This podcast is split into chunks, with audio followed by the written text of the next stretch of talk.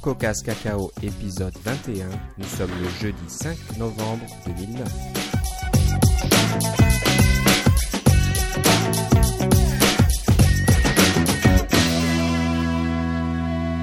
Bonjour et bienvenue dans ce nouvel épisode de CocoCast Cacao. Toujours fidèle au poste, euh, au bout du fil, j'ai mon ami Philippe Casgrain. Comment ça va Philippe? Ça va très bien et toi Philippe? Ça va très bien, euh, un petit rhume, mais bon, par ces temps de, de grippe euh, et de pandémie euh, mondiale. C'est ça, de H1N1 que tous nos auditeurs risquent d'attraper. C'est épouvantable, ayez Voilà, peur. donc, euh, restez chez vous et écoutez des podcasts, c'est plus sûr. C'est bon pour nous. Voilà. Bon, allez, on va commencer tout de suite. On est bien content, on a du courrier des lecteurs. Euh, des, pardon, des lecteurs. Euh, non, on n'est Des pas un journal, des auditeurs, je voulais dire. Euh, donc ça nous fait très plaisir, vous le savez. Alors, continuez à nous écrire, à nous envoyer des mails à cacaocast@gmail.com. Et on va commencer par un email de Florian qu'on a reçu euh, au mois de septembre. Alors désolé Florian, encore une fois, on est un petit peu long à répondre. Mais comme tu peux le constater, on y répond. Alors je vais le lire. Euh, Bonjour, il serait intéressant de parler de réalité augmentée sur l'iPhone. Sur ce sujet, j'ai quelques questions. Alors la question 1. Le nouveau framework 3.1.1, euh, on est à la 3.1.2 maintenant hein, depuis, c'est ça? C'est ça. euh, c'est ça, mais bon, je pense que ça n'a pas trop changé.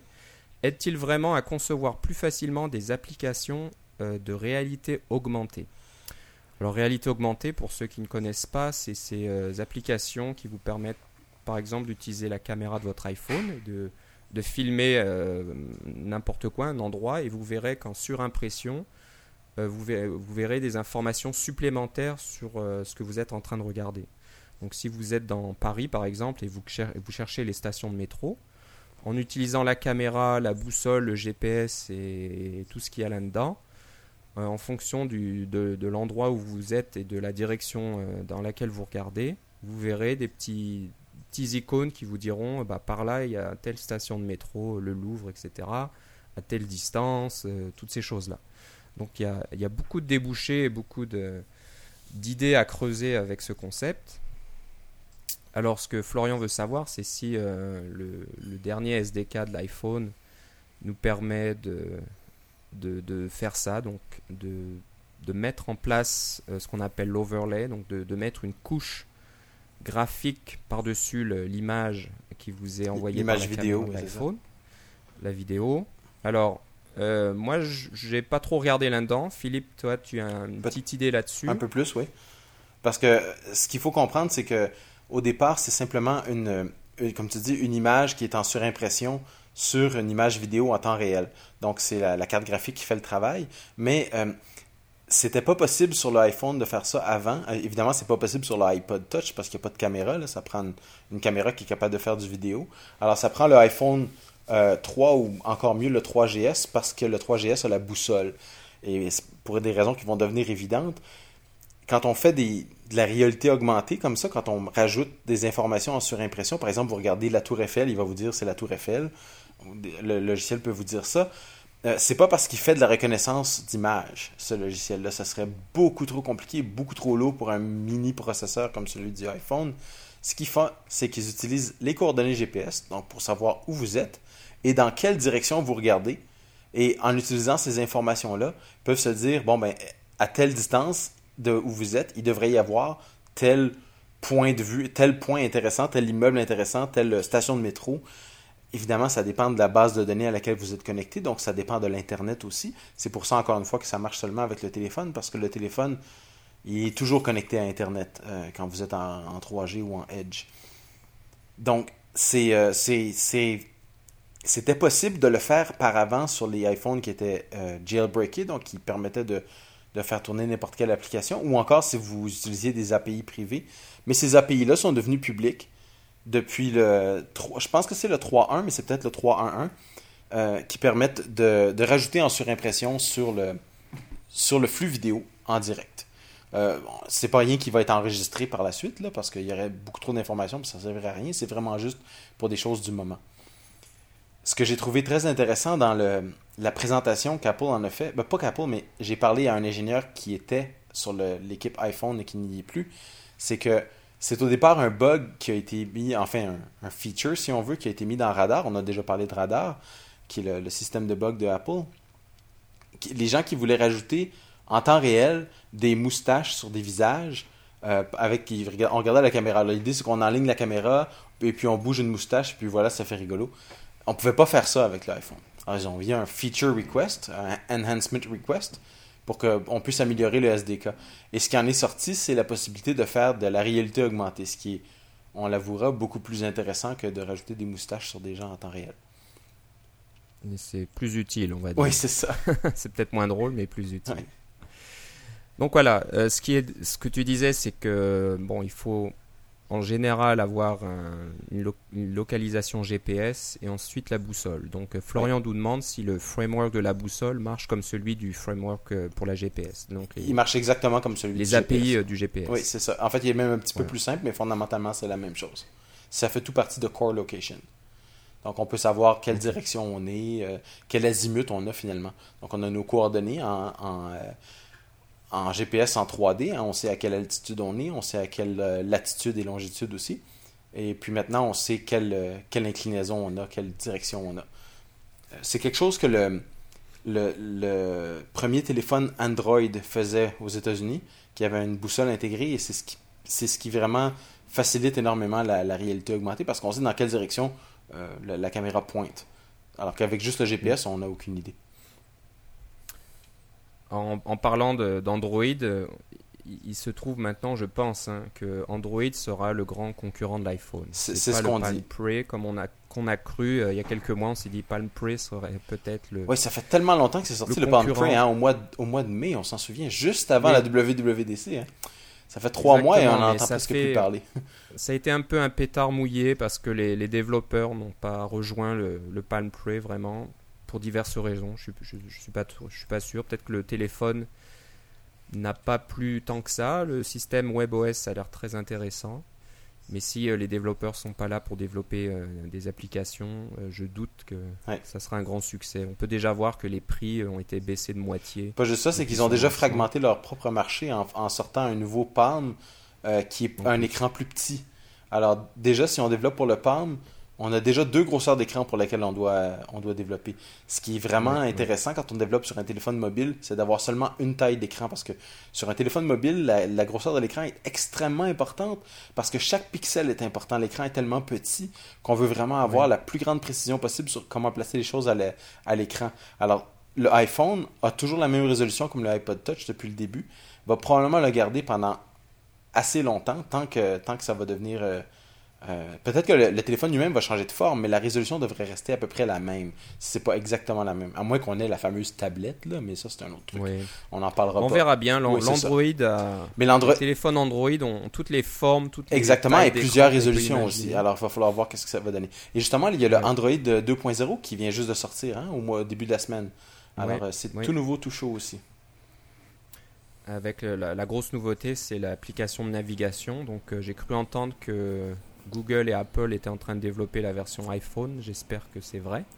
C'est ce qu'on verra. Euh, c'est sûr que l'Android marque un gros point en ayant une application de navigation gratuite euh, comparée à des applications comme TomTom sur l'iPhone qui est plutôt cher. Qui est 100 dollars, mais qui, euh, qui vient avec un, un système d'augmentation de GPS pour brancher dans votre voiture et des choses comme ça. Là.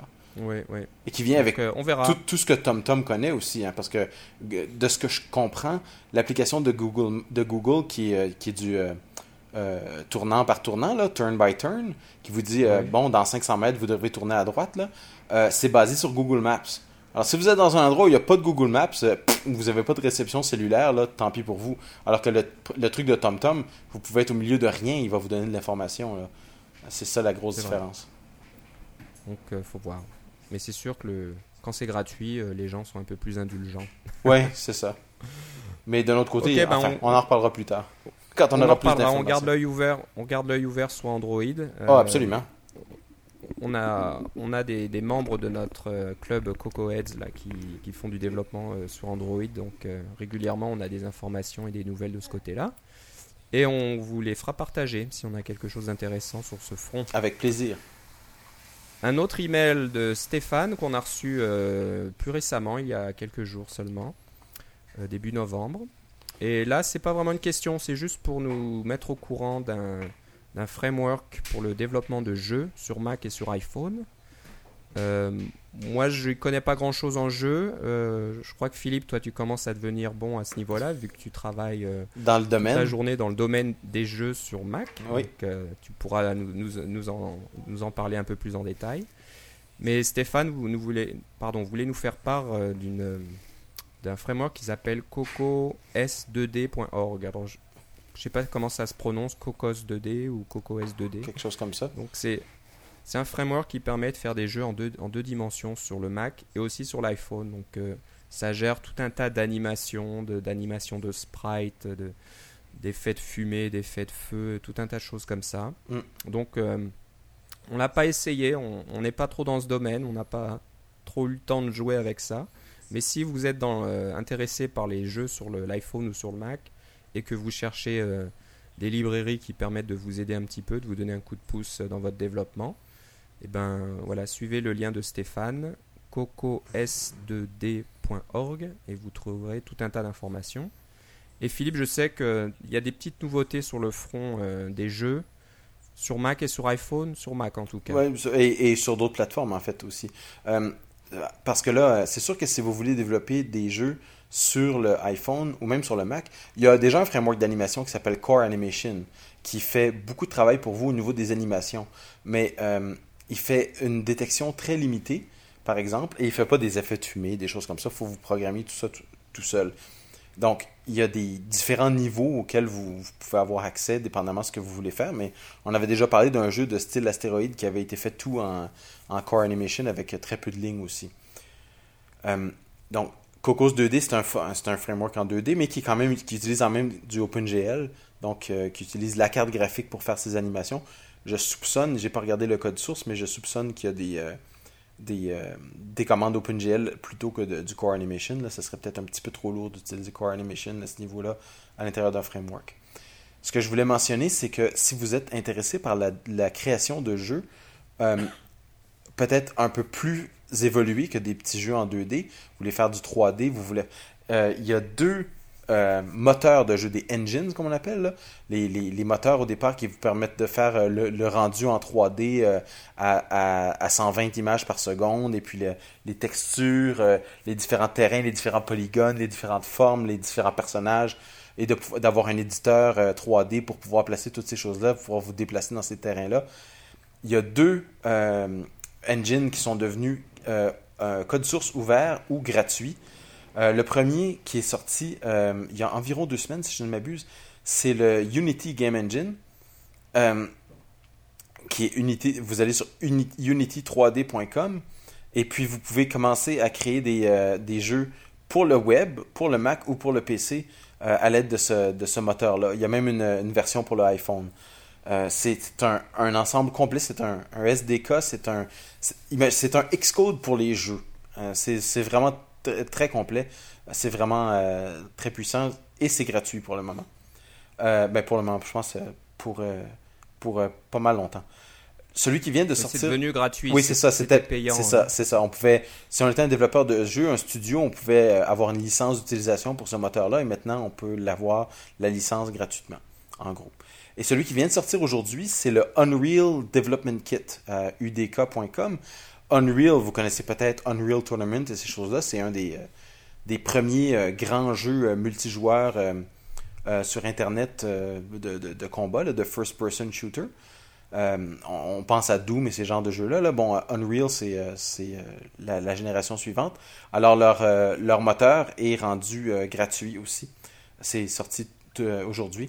Il y a le il y a le moteur, il y a le, le- le SDK, il y a le toutes ces, choses-là pour pouvoir vous aider à créer des jeux. C'est peut-être plus dirigé vers les équipes de personnes parce que une seule personne euh, peut-être comprendre tout ça du premier coup, ça va peut-être être assez lourd, mais euh, comme tout est fourni, il semble avoir euh, beaucoup d'aide, il y a beaucoup de gens qui vont le télécharger. euh, peut-être que vous ne serez pas tout seul si vous allez le télécharger. Bref, euh, Cocos 2D, c'en est un autre que je connaissais pas, mais ça, ça rentre dans la même ligne. Probablement un peu plus simple parce qu'il y a du 2D, alors que les deux derniers que je viens de nommer, c'est du 3D. Mais euh, ça, il commence à avoir beaucoup de choses. Si vous voulez créer un jeu, ou quelque chose qui s'apparente à un jeu sur le Mac ou sur l'iPhone ou sur une autre plateforme, euh, allez voir toutes ces librairies-là avant de commencer à écrire la vôtre parce qu'il y a déjà des gens très, euh, très intelligents qui ont résolu beaucoup des problèmes que vous allez avoir. Très bien. On en profite donc beaucoup de choses, beaucoup de, de ressources maintenant disponibles pour les développeurs de jeux, gratuitement en plus. Donc Oui, on applaudit. oui. Super. Bon voilà, merci beaucoup pour euh, vos courriers. Continuez à nous envoyer donc des, des emails à cacaocast@gmail.com et merci à- surtout à Florian et Stéphane de nous avoir envoyé ces questions et puis ces, ces liens vers des frameworks. Euh, on, en cherche, on adore ça. Continuez. Alors maintenant, on va passer à, des, à une nouvelle euh, toute fraîche là, toute chaude qui vient juste de sortir. Et qui est bonne pour seulement Le une semaine. fameux- une semaine, donc euh, faut, faut se dépêcher. Et c'est notre controversé, je dirais-je, Mac Heist. Donc tous les ans, ou même plus que tous les ans, je sais plus trop, mais à peu près Environ tous les ans, oui. Mac Heist euh, vous, vous offre des, des groupes ou des, comment des bundles, donc des, des paquets d'applications. En général, des applications de développeurs indépendants, mais des fois aussi des applications euh, faites par des équipes. Euh, D'habitude, ça a un certain prix, c'est pas très cher, c'est dans, dans les 45 dollars pour, euh, je sais plus, pour des centaines de dollars de valeur si vous les achetiez individuellement. Mais voilà, ça vient de sortir cette année, et apparemment cette année, il y a une petite différence. Donc euh, Philippe, tu m'as fait remarquer ça, je savais que ça allait venir, et puis euh, tu vois, je l'ai pas venu. Oui, c'est ça. Mais Alors là, je pense que tu avais participé à celui de l'an dernier. Hein? Je l'ai acheté celui de l'an- dernier, Donc, et comme je, parle de controverse, c'est qu'il y avait une controverse surtout euh, au sujet de l'utilisation de Twitter pour faire la promotion de Mac Heist. Ouais. Euh, C'était peut-être une des premières compagnies, bon, ça a dû être fait avant, mais une des premières compagnies qui vous demandait de- d'envoyer un petit tweet euh, pour faire de la publicité euh, sur Mac Heist et ça vous permettait de télécharger une nouvelle application. Je crois que c'était Delicious Library. Oui, c'est ça. C'était pas rien quand même. Et c'est vrai qu'il y a des gens euh, qui ont été agacés, qui n'ont pas aimé ça du tout. Excusez-moi. Parce que ben, c'était un peu du, du pourriel ou du, du spam dans, dans votre euh, flux Twitter de voir euh, 50 personnes euh, envoyer le même message de- venant de Mac Heist, etc. Alors, je sais pas, j'avoue conteusement, je l'ai fait moi aussi parce que mettre la main sur des, Delicious Library, c'était pas En mal. l'échange d'un tweet, c'était pas, pas si mal. C'était pas, c'est pas, bon, c'est c'est- c'est vrai que c'est gênant. Euh, on, on en a parlé. Oui, on en a euh, parlé, je m'en rappelle. on en a parlé au tout début, je crois, et aussi dans la version anglaise euh, du podcast. Euh, c'est vrai qu'il y a une controverse. Il y, a des- il y en a qui sont pour, il y en a qui sont contre, mais on va pas en reparler aujourd'hui. C'est pas trop, c'est pas trop le, le, le sujet. Et ce qu'il faut, ce qu'il faut voir cette fois-ci, c'est qu'au lieu d'avoir une douzaine d'applications comme il y avait par le passé, il y en a seulement six. C'est le Mac Heist Nano. Mais la différence, c'est qu'au lieu de payer 45$, c'est gratuit. Vous avez ces six applications-là qui valent 154$ ensemble. Vous les avez toutes pour rien. Euh, c'est quoi la difficulté? Il n'y en a pas. Ils vous disent juste euh, allez-y et téléchargez euh, le paquet. Il y a Write Room, il y a Twitterific, il y a Mariner Write et trois autres applications que vous, avez peut-être déjà, mais si vous les avez, toutes, ben, tant mieux pour vous. Mais s'il y en a au moins une qui vous intéresse, ça vaut la peine de le télécharger. Ça coûte rien. Oui, c'est étonnant. Je comprends pas trop euh, leur, euh, leur idée commerciale derrière ça, mais on verra bien. Peut-être qu'ils J'imagine qu'il y a un intérêt pour eux peut-être qu'ils veulent se faire pardonner les dernières fois aussi. aussi. Ouais, je sais pas trop. Ils ont fait tellement d'argent que cette année ils sont pas obligés d'en faire. On verra bien. Donc voilà, bah, sautez dessus si ça vous intéresse. Euh, je sais que Write Room c'est un excellent traitement de texte. Ah, c'est pas vraiment un traitement de texte. C'est Mariner Write qui est un traitement de texte, qui est pas mal bien d'ailleurs. Ok, donc Mais euh, Write Room c'est quoi? Plus C'est un, c'est plus un, un environnement pour un écrire. On veut écrire sans aucune distraction. On veut avoir juste, euh, disons, du, du- du texte en vert sur un écran noir avec rien d'autre. Alors, Write Room, c'est à ça que ça sert. C'est votre, votre bureau pour écrire tranquille, pour pas vous faire déranger par 90 affaires. Très bien. Puis un jeu aussi. On parlait de jeu tout à l'heure, donc Ouais, euh, petit- Hordes of Orcs. Un petit jeu en avec 3D. le jeu 3D. Ouais. Donc euh, voilà, j'ai pas essayé. Je pense qu'après l'enregistrement, je vais télécharger puis m'amuser avec ça. Mais on vous l'annonce, euh, c'est sorti littéralement il y a une heure ou deux euh, sur Twitter. Voilà, donc euh, si vous êtes en France et que vous nous écoutez une fois que le, le show a été publié, ben vous êtes, je sais pas, vous allez au travail ou vous revenez du travail, vous savez qu'il y a quelque chose qui vous attend. C'est ça. vous pouvez le télécharger. Euh, sujet suivant, on va parler un peu des, tests unitaires, mais avant de faire ça, je voulais euh, mentionner un nouveau framework encore. Euh, d'une personne que je connais personnellement, est, il est le cofondateur du groupe Coco S de Toronto, au Canada. Et il s'appelle Carl. Il a sorti un, framework qui s'appelle ZipKit. Donc, si vous voulez lire et écrire des fichiers zip sur euh, Mac, euh, Mac OS, donc sur le Mac ou sur l'iPhone. Euh, Carl a développé un, framework très complet qui permet de, faire, de faire ça très bien. Donc, je, sais pas, j'imagine qu'il y a des, API de base qui permettent de faire du, zip, et encore, je ne suis pas sûr. Mais lui, il a développé quelque chose. C'est open source, donc vous pouvez aller sur euh, c'est Bitbucket, ouais. Donc c'est un, répertoire Mercurial, un répertoire source Mercurial. Donc vous pouvez aller sur Bitbucket et euh, télécharger tout le framework, regarder comment il a développé ça. Je pense que c'est un assez bon développeur, donc euh, il y a de bonnes idées aussi à, récupérer dans, le source code des autres. C'est jamais une mauvaise chose. Je pense que c'est un peu comme pour les photographes, c'est toujours bon de regarder les, les photos des autres. Donc euh, faites la même chose avec le code source. Regardez un peu comment les autres développent leurs applications et euh, vous, en tirez de, bonnes idées. C'est ce que je fais moi de temps en temps. Donc voilà, ZipKit. Et euh, dans les notes de l'émission, vous aurez le lien complet pardon, pour trouver tout ça. Moi, il y a deux choses que j'aime beaucoup dans ce framework-là. La, première, c'est qu'il y a du zip sur le macOS. Hein. Vous, avez, on a, on a Zlib qui est incorporé tant sur le Mac que sur l'iPhone. Vous pouvez faire de la compression zip sur votre Mac que sur votre iPhone. Euh, la librairie existe, mais c'est toujours basé sur un seul fichier ou en fait un seul, euh, une seule série de, d'octets. Hein. Quand vous avez une, série de données, vous pouvez la compresser et la décompresser. Mais si vous avez un, fichier, il faut d'abord le lire dans une série de données et le réécrire. Quand vous avez une série de fichiers, il faut faire un, un, tar avec, hein, un tape archive un, fichier TAR. Donc, pour avoir un, faut regrouper tous nos fichiers, tous nos dossiers en un seul fichier. Et là, on peut compresser euh, cette série de données-là. C'est assez lourd. Alors, ça, c'est un emballage sur tout ça qui vous permet de créer des fichiers zip qui sont compatibles avec euh, tous les programmes de zip, y compris celui du Mac, hein, parce que quand on fait euh, créer une archive de tel fichier ou tel dossier, c'est exactement la façon de compresser zip qu'on utilise. Donc, la première chose que j'aime, c'est que ça facilite l'utilisation de librairies que vous avez déjà. Donc le, framework lui-même est très léger. Il n'y a pas le code de compression zip à l'intérieur. Ce n'est pas nécessaire, on l'a déjà dans le Mac. La deuxième, c'est que j'aime beaucoup la licence. C'est une licence BSD. Ce n'est pas une licence euh, GPL. Donc vous pouvez l'utiliser dans vos programmes sans aucune crainte que euh, vous devez euh, vous mettre à distribuer le source ou en fait en faire une, une librairie séparée qui peut être modifiée par une autre personne. Bon bref, toutes les restrictions de la licence GPL. Comme c'est une licence BSD, vous faites ce que vous voulez. Et euh, si, euh, si vous êtes gentil, vous mettez euh, dans votre, à propos de merci à, à Carl d'avoir écrit ZipKit. Oui, merci beaucoup. donc, bah, c'est pas mal. On aime, on aime toujours ces frameworks. Si vous cherchiez quelque chose comme ça pour gérer des fichiers zip, ne cherchez plus. Il y a un framework pour ça.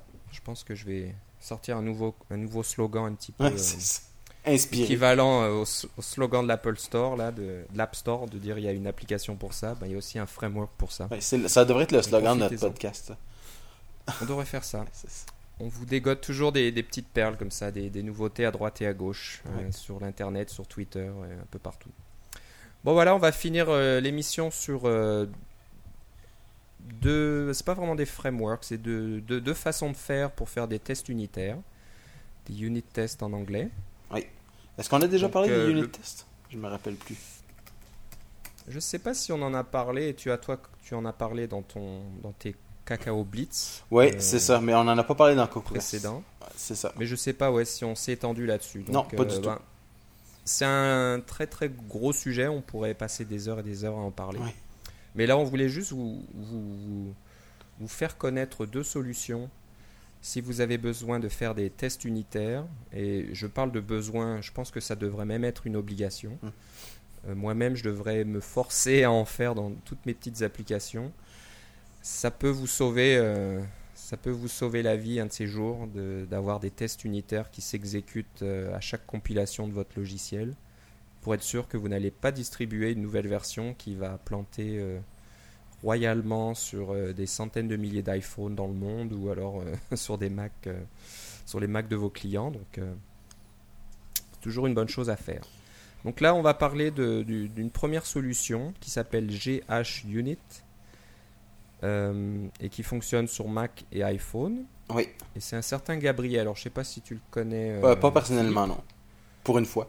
J'ai juste son prénom, Gabriel. Je sais pas s'il donne son nom de famille, ce monsieur. Non. Faudrait voir. Juste Gabriel. Donc, euh, c'est disponible sur GitHub. donc, c'est code source disponible. Alors, j'ai pas encore une fois regardé tout ça en détail, mais Philippe tu connais un peu plus et apparemment il y aurait quoi une, sorte d'interface utilisateur pour utiliser ça. cet outil? Alors, euh, ce, que, ce que je voulais, euh, je, je l'ai essayé et euh, ce que je veux dire, c'est ce à quoi on devrait le comparer, ce, petit framework, parce qu'en fait c'est un framework ou une librairie, dépendamment comment vous, la créez. il faut la comparer avec ce qui existe déjà votre, dans votre Xcode. Si vous avez déjà remarqué dans Xcode, il y a quelque chose qui s'appelle Unit Test Bundle que vous pouvez créer à partir de votre, programme, qui fonctionne très bien sur le Mac et qui peut fonctionner dans certains cas sur l'iPhone. C'est, euh, il y a quelques trucs qu'il faut savoir, mais disons que ce n'est pas instantané. Alors que dans, dans, GH Unit, il y a un target spécifique pour l'iPhone. Euh, si vous utilisez. Donc, sans rien télécharger, vous pouvez faire des tests unitaires sur votre Mac avec. Euh, ça s'appelle SendTestKit, qui est utilisé sur votre Mac. La grosse différence avec GH Unit, c'est que c'est intégré euh, pour le débogage et c'est intégré pour. Euh, il y a une interface utilisateur. L'interface utilisateur dans, celui qui est intégré dans Xcode, c'est Xcode. Alors, les, tests se font, les bugs apparaissent à l'intérieur de Xcode. Ça, s'intègre à votre build quand vous créez votre logiciel. Celui-là, il s'intègre à votre build si vous voulez, mais il s'intègre aussi euh, de façon séparée. Vous pouvez le faire tourner euh, à l'extérieur de Xcode, par exemple, si vous avez une machine qui crée des builds et une machine après qui fait des tests, ça peut être la même machine, ça peut être des machines séparées, euh, ou vous voulez faire tourner les tests sur plusieurs machines, c'est beaucoup plus facile avec celui-là. Et la raison principale pour laquelle c'est plus facile, c'est qu'il y a une interface utilisateur qui marche aussi sur l'iPhone, est un petit peu plus limitée sur l'iPhone, mais qui vous permet de voir quels sont les tests qui fonctionnent, quels sont les tests qui ne fonctionnent pas, et de, vous pouvez même envoyer à quelqu'un euh, votre, euh, votre programme de test. Par exemple, vous avez un utilisateur qui dit Moi, euh, votre programme plante dans telle circonstance ou donne des mauvais résultats, ça, ça peut arriver. ben, vous pouvez écrire un test pour vérifier que les, les, les, données de votre utilisateur ne fonctionnent pas. ou, ou devraient fonctionner, ou ce à quoi on s'attend. On ne reviendra pas sur comment faire des unit tests, on pourra peut-être en reparler plus tard. mais vous pouvez écrire un test là, et, ou une série de tests et les, les, impacter dans une application qui a une interface utilisateur et donner cela à votre, euh, à votre correspondant qui peut les faire tourner sur sa machine. on n'a pas besoin de Xcode pour les faire tourner. Donc, c'est toute la série d'avantages de, de ce, de ce, ce programme-là, enfin de ce framework-là, pour faire des tests. Oui, non, ça a l'air vraiment intéressant. Pendant que tu parlais, je regardais sur le site et c'est vrai qu'il y a toute une interface là. on peut voir les, les résultats, le temps d'exécution et la même chose sur l'iPhone, une petite liste aussi qui montre tous les, les, tests qui sont exécutés. C'est ça. Alors, de la même façon euh, que vous distribuez, distribuez une version bêta, disons, de votre logiciel sur iPhone, vous pouvez faire une version de votre, de votre programme de test et l'envoyer à quelqu'un qui a un, disons, qui a un iPhone 3GS alors que vous, vous avez juste un iPod Touch. Vous pouvez lui envoyer ce logiciel-là, il, va faire il va pouvoir faire tourner les tests pour vous sur sa propre machine ou sur son propre euh, iPhone et euh, vous allez pouvoir avoir les résultats à ce moment-là. C'est vraiment bien. Euh, c'est vraiment des, beaucoup d'avantages par rapport au système de test intégré. Le système de test intégré a le mérite d'être intégré. Hein, c'est un gros avantage, ça. Mais si vous voulez aller un petit peu plus loin, euh, jetez un coup d'œil sur GH Unit.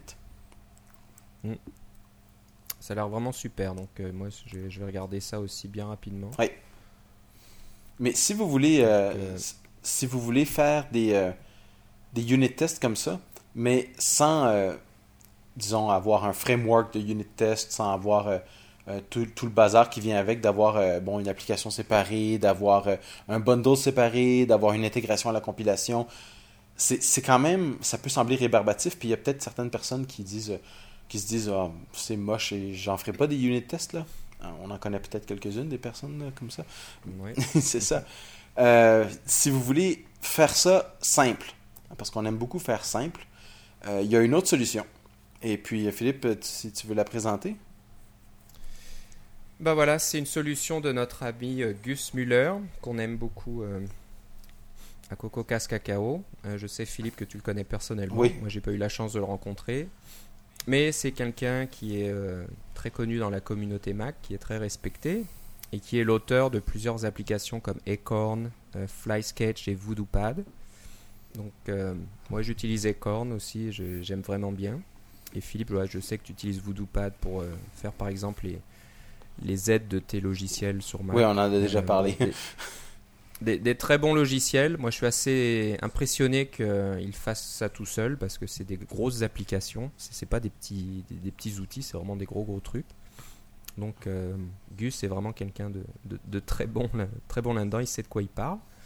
Et bien là, il a sorti un petit article pour, euh, vous expliquer comment euh, développer votre environnement de test automatisé. Mais tout ça en utilisant juste l'introspection qui fonctionne avec Objective-C. Alors qu'est-ce que c'est l'introspection Je vais essayer de le définir, mais c'est quelque chose qui vous permet à partir de votre programme de regarder ce qui est dans votre programme, les, les noms des méthodes, les, variables, etc. Donc à l'intérieur du programme, vous pouvez regarder euh, comment votre programme est structuré et obtenir des informations comme des métadonnées sur votre programme. Donc c'est c'est assez intéressant, ça existe depuis un certain temps, je sais que c'est très répandu euh, dans Java par exemple. Mais là, on peut le faire avec euh, Objective-C. Mais enfin, on peut le faire avec Objective-C depuis le début. Là. Ça fait passer dans la définition voilà, du langage. Voilà, donc c'est, non, c'est, pas une nouveauté, mais c'est vrai que bon, on l'utilise pas souvent. Il faut, faut avoir vraiment l'utilisation de l'introspection en Objective-C ou en Java, etc. Mais des fois, ça sert. Et donc là, Gus nous donne le code source d'une méthode qui doit faire, je sais pas, 25 lignes. Ça, 30 lignes. 30 lignes, là, on enlève les blancs, etc. Et ben c'est tout. vous, vous, ajoutez cette méthode dans votre application et euh, ben, vous appelez cette méthode quand vous voulez exécuter vos tests unitaires. Et ce que cette application va faire, c'est qu'elle va regarder les méthodes qui se trouvent dans votre euh, application et exécuter toutes les méthodes qui commencent par test. Et euh, bon, c'est un, standard hein, dans, le, monde des tests unitaires en général. On exécute les méthodes qui commencent par test, TEST en minuscule. Et ça permet de, toutes vos méthodes de test euh, dans votre application. Donc lui, ben voilà, tout simplement, il fait le, la liste de toutes les méthodes, il regarde lesquelles commencent par test, et ensuite, eh ben, il va les exécuter. Il va vous mettre des petites informations dans la, sur la console. Donc, euh, Avec des NSLog. de, nslog. Donc euh, voilà, j'appelle cette méthode. Euh, ah, ça y est, j'ai fini d'appeler la méthode. Si vous, voulez rajouter des informations, bah, vous pouvez mettre le temps d'exécution si ça vous chante. Euh, le, code est là, donc vous faites ce que vous voulez. Et voilà, donc il va exécuter toutes les méthodes qui, par, qui commencent par test. Donc il va exécuter tous vos tests unitaires. Et puis euh, à la fin, il vous dira voilà, vous avez, euh, je sais pas moi, s'il y avait 10 méthodes test à exécuter, il vous dira euh, ces, 10 méthodes, ces 10 méthodes ont été exécutées. Je, je, regarde le code pour voir s'il va vous dire si le test a été a fonctionné ou pas fonctionné. Je ne suis pas sûr. Ah oui, c'est parce que ça, y a un, si tu regardes, il y a un, try catch. Alors si votre méthode, si votre test ne fonctionne pas, vous avez juste à faire un, à envoyer une exception. C'est comme ça que le, une exception, comme ça que le code euh, fonctionne. dans votre dans votre méthode là qui commence par test, euh, pour que ça fonctionne, vous pouvez aussi euh, renvoyer une valeur si vous voulez, mais il suffit juste de de, générer une, une, exception dans votre méthode de test et cette petite méthode là de Gus le verra et puis vous vous affichera l'exception. Donc voilà, c'est tout bête. C'est vrai que c'est pas mal aussi. On a, on a un peu les, les, les deux côtés de, l'éventail, là, on a la, solution, je ne vais pas dire assez lourde, mais très complète euh, de GHUnit avec une interface, etc. Et il faut, euh, je pense, rajouter des frameworks dans votre application et tout un tas de choses. Et de l'autre côté, on a cette petite, euh, petite rustine, là, petite méthode toute simple qui permet d'exécuter, je pense, des, tests de base sur votre application. Mais bon, ça a le mérite d'être simple, d'être facile. Il n'y a pas de framework à, à ajouter dans votre application. C'est bête comme chou. C'est ça. Mais ça, ça a quand même le, le mérite d'être là et puis de, de pouvoir éventuellement euh, intercepter des erreurs avant que vous distribuez votre, votre, euh, votre application. Ou alors, comme on, on, le disait, euh, Philippe, tu le disais juste avant, si un client a un problème avec son application, vous pouvez avoir peut-être un petit menu secret quelque part, une petite séquence de touches qui vous permet d'exécuter ces méthodes de test et puis de demander à, à, votre client de vous envoyer le résultat et ça permet de, voilà. de, vous aider à trouver le problème par exemple. Exactement. Donc euh, voilà, plus, plusieurs, plusieurs euh, façons d'utiliser cette euh, méthode qui nous a, nous a, été fournie par Gus. Donc euh, Gus a beaucoup, beaucoup, beaucoup de trucs comme ça. Donc, euh, son blog personnel ou le, blog de sa, de sa compagnie sont toujours des ressources très intéressantes parce que il parle de, de, petites choses comme ça qui fonctionnent avec ses produits ou qui fonctionnent en, général dans toute application Cocoa. Voilà. Donc, euh, bah, je pense que ça va conclure notre émission pour aujourd'hui. On espère avoir un cacao blitz bientôt. Un cacao blitz. Euh, J'ai essayé de le, de vous le, comment dire, de, de vous le fournir euh, la semaine dernière, mais on a des petits problèmes techniques avec euh, GarageBand 2009, j'ai l'impression. Ouais, Donc dès, dès, dès, que ça sera résolu, et Snow ben, Leopard. on... Et Snow Leopard. Donc je sais pas trop d'où trop d'où ça vient, mais on a un petit problème là-dessus. Je sais que Philippe, tu l'as enregistré, donc euh, c'est prêt, c'est prêt à partir. Il faut juste qu'on arrive à, à résoudre ce petit problème technique. Mais on y travaille, donc ça devrait pas tarder. Euh, mais il y a des chances que cet épisode de Coco Cas, Cacao euh, soit disponible avant Cacao Blitz numéro 4. Mais ça ne saurait tarder, dans, le week-end ou euh, début de semaine prochaine. Bah voilà, merci de nous écouter encore une fois.